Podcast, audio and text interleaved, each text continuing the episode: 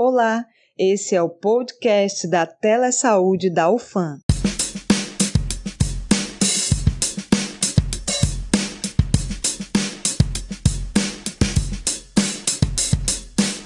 Opa, tudo bom com vocês? Sejam bem-vindos a mais um episódio. Aqui quem vos fala é o Nico, caloria de medicina na UFAM. E quero conversar com vocês sobre uma coisa importante, mas como ninguém sabe de tudo, tenho aqui comigo uma amiga que irá me auxiliar além de uma convidada para nos esclarecer algumas dúvidas interessantes. Oi, gente. Eu sou a Bel, aluna do curso de odontologia, e juntamente com o Nico, iremos falar um pouco sobre algumas possíveis consequências para a saúde mental pós-Covid-19. Tá bom, mas agora que vocês já sabem quem somos nós, vamos ao que interessa. Eu já preciso avisar. Talvez isso possa incomodar alguns ouvintes, a gente entende.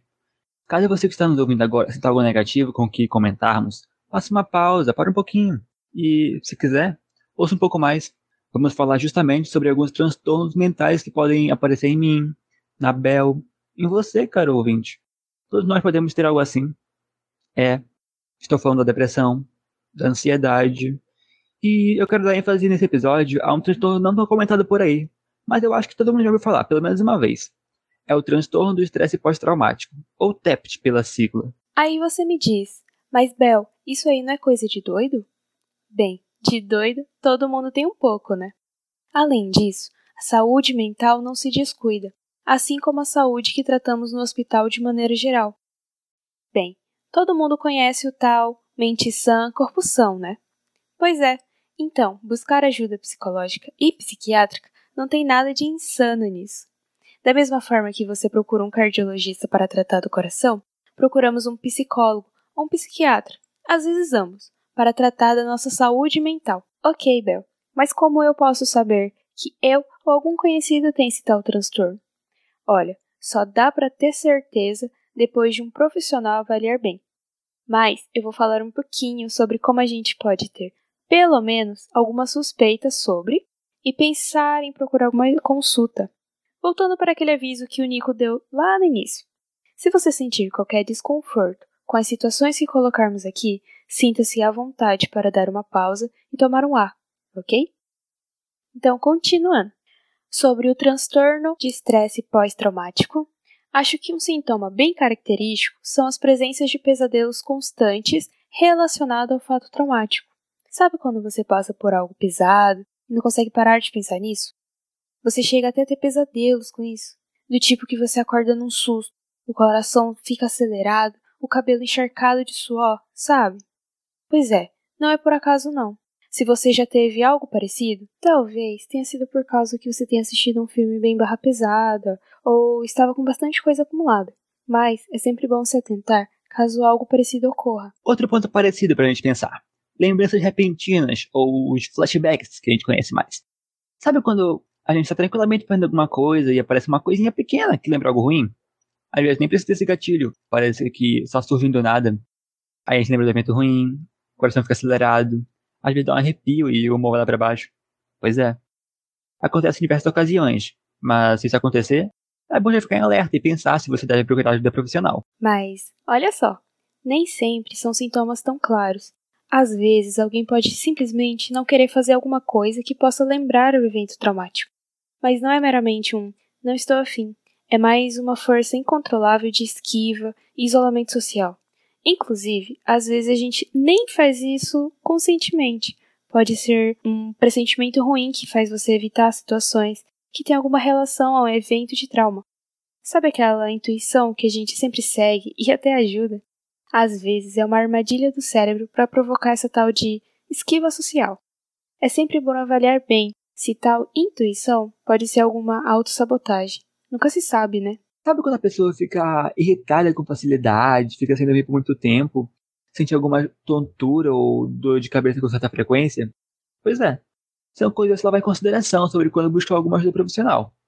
Mas aí você me pergunta algo como: Mas, Nico, você está falando de procurar ajuda faz um tempão. Como faz pra achar isso daí? Olha, é bem simples na verdade.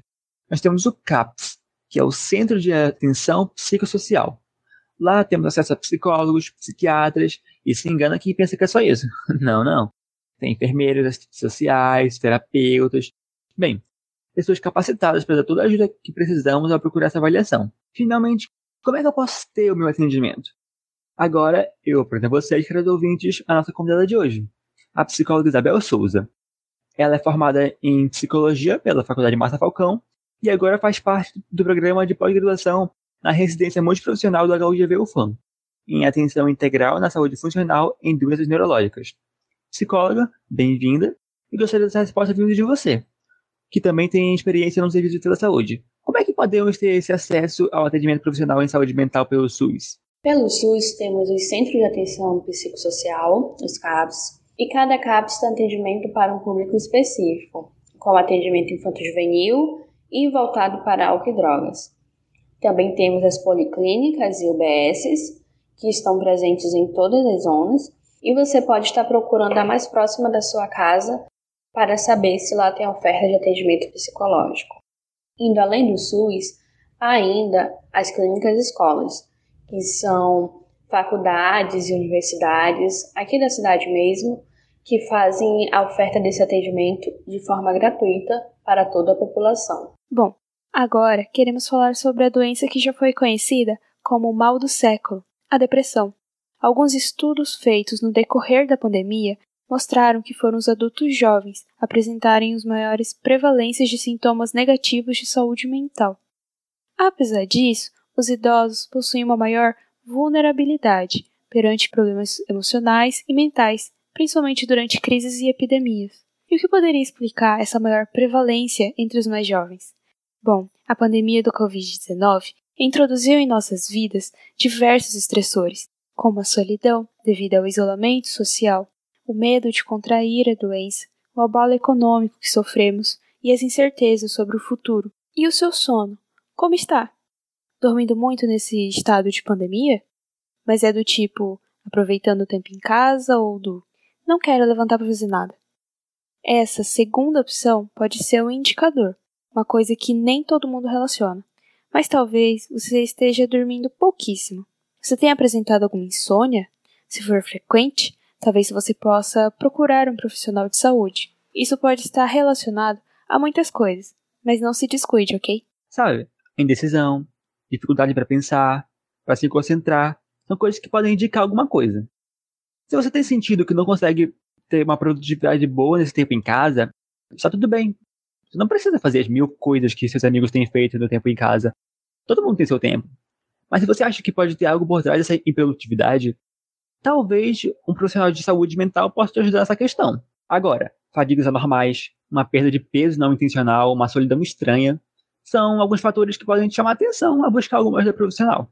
Mas assim, se você realmente não quer uma consulta, você pode fazer algumas coisas para prevenir uma depressão ou algum outro transtorno mental.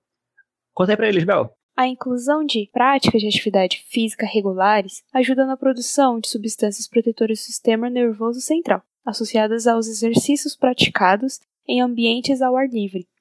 Quem sabe você goste de praticar yoga ou pilates ao ar livre. Isso pode ajudar bastante.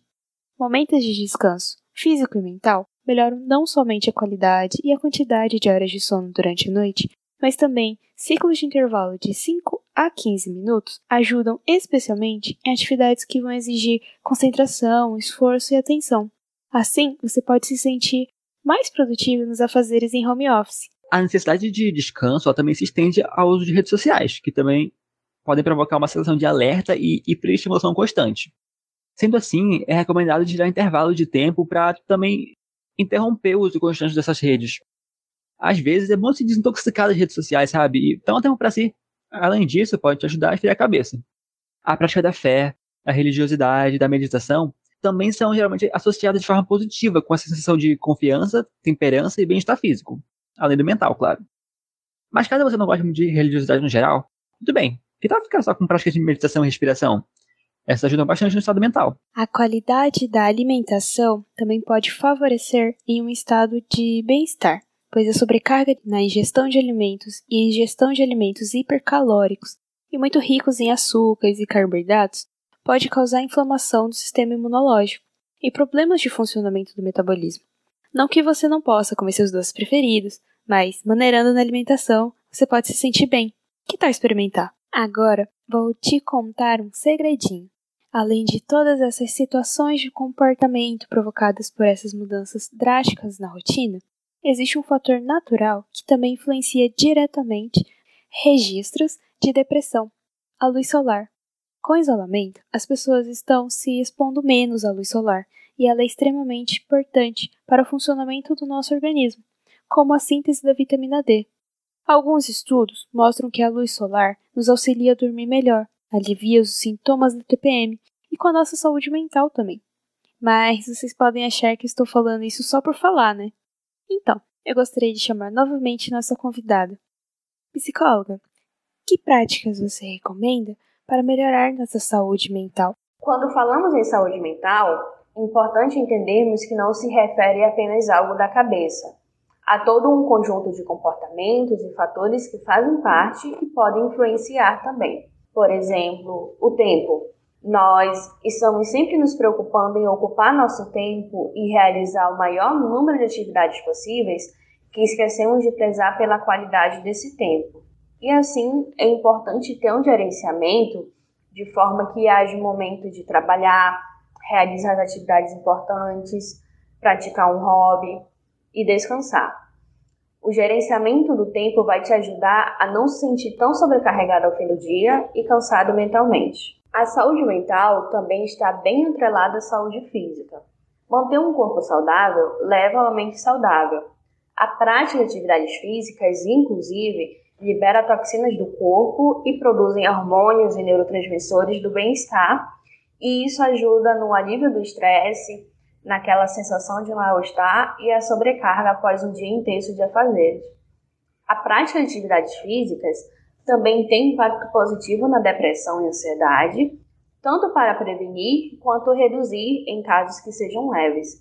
E assim, a atividade física é qualquer movimento físico que você faz. Então, vale dançar, correr, caminhar, o que você mais gostar.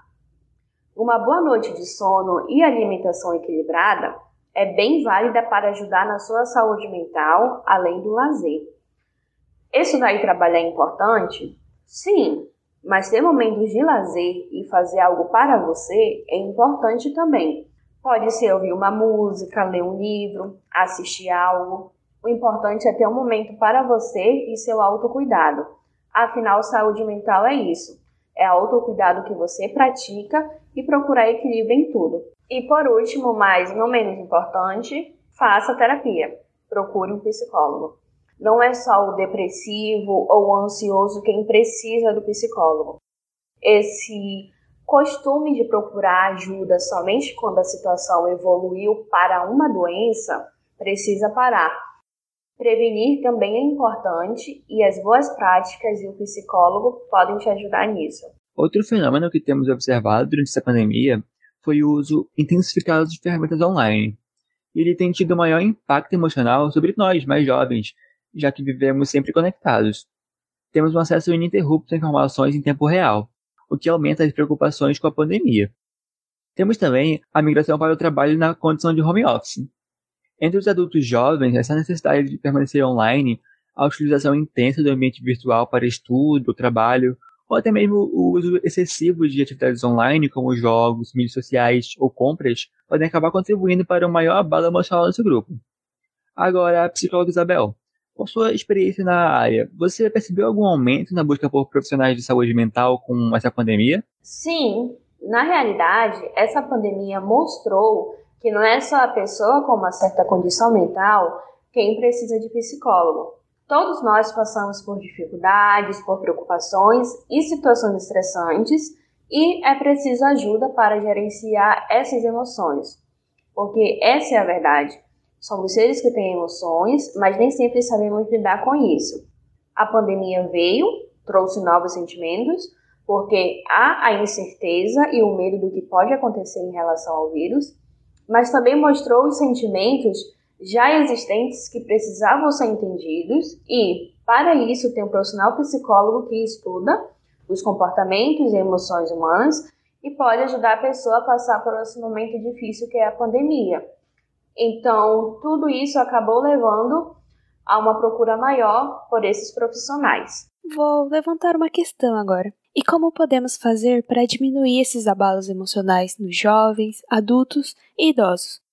Para discutir esse pensamento, eu gostaria de chamar novamente a psicóloga Isabel. O que você pensa sobre essa questão? Tem aquelas práticas que já citei e também há a busca pelo equilíbrio. A pandemia veio de forma repentina e nos colocou em uma nova realidade onde tudo acontece de forma online e com distanciamento, essas interações online pareciam ser a única forma de praticar uma socialização ou até mesmo se distrair. É importante deixar claro que as ferramentas online e o uso desse universo virtual não é de todo ruim. O problema está na forma como consumimos isso. Logo no início da pandemia, havia um bombardeio de informações e isso estava gerando mal-estar coletivo. E uma coisa bem importante é se questionar. Questionar se você realmente precisa saber tudo o que está acontecendo a respeito do novo vírus. Isso não é minimizar o perigo da pandemia, mas sim minimizar a forma como isso afeta você e a sua saúde mental. É importante se ater às normas de prevenção, mas também buscar um equilíbrio na forma como você recebe essas informações e consome o que está sendo apresentado para você na internet. Isso também vale para o home office. É preciso estabelecer uma rotina, um horário específico para a realização do trabalho e não deixar que esse serviço interfira nas outras horas do dia que você tem para descansar ou estar com a sua família. E assim, com tudo isso, o público mais afetado foram os idosos, porque além da restrição social, há também os perigos da doença que possuem mais risco para esse grupo. O apoio da família se torna muito importante nesse período. Uma ligação, uma videochamada, isso tudo pode deixar o idoso mais próximo desse vínculo familiar que foi atravessado por esse distanciamento. De forma geral, na internet há coisas boas e ruins, então é preciso buscar equilíbrio e se atentar para o que e o quanto você consome dessas ferramentas. Muito obrigada, psicóloga, pela sua contribuição. Você poderia deixar algo aos nossos queridos ouvintes? Alguma mensagem de encorajamento ou de apoio? Primeiro, eu gostaria de agradecer o convite e pontuar aqui a importância do trabalho que a Telesaúde tem realizado em informar a população. Inclusive, eu faço parte desse time também e estou atuando na oferta de acolhimento psicológico. Você pode estar procurando através das redes sociais da Telesaúde e se informar sobre como acessar esse serviço. Obrigada. Agora queremos agradecer a vocês ouvintes por estarem aqui conosco em mais um episódio.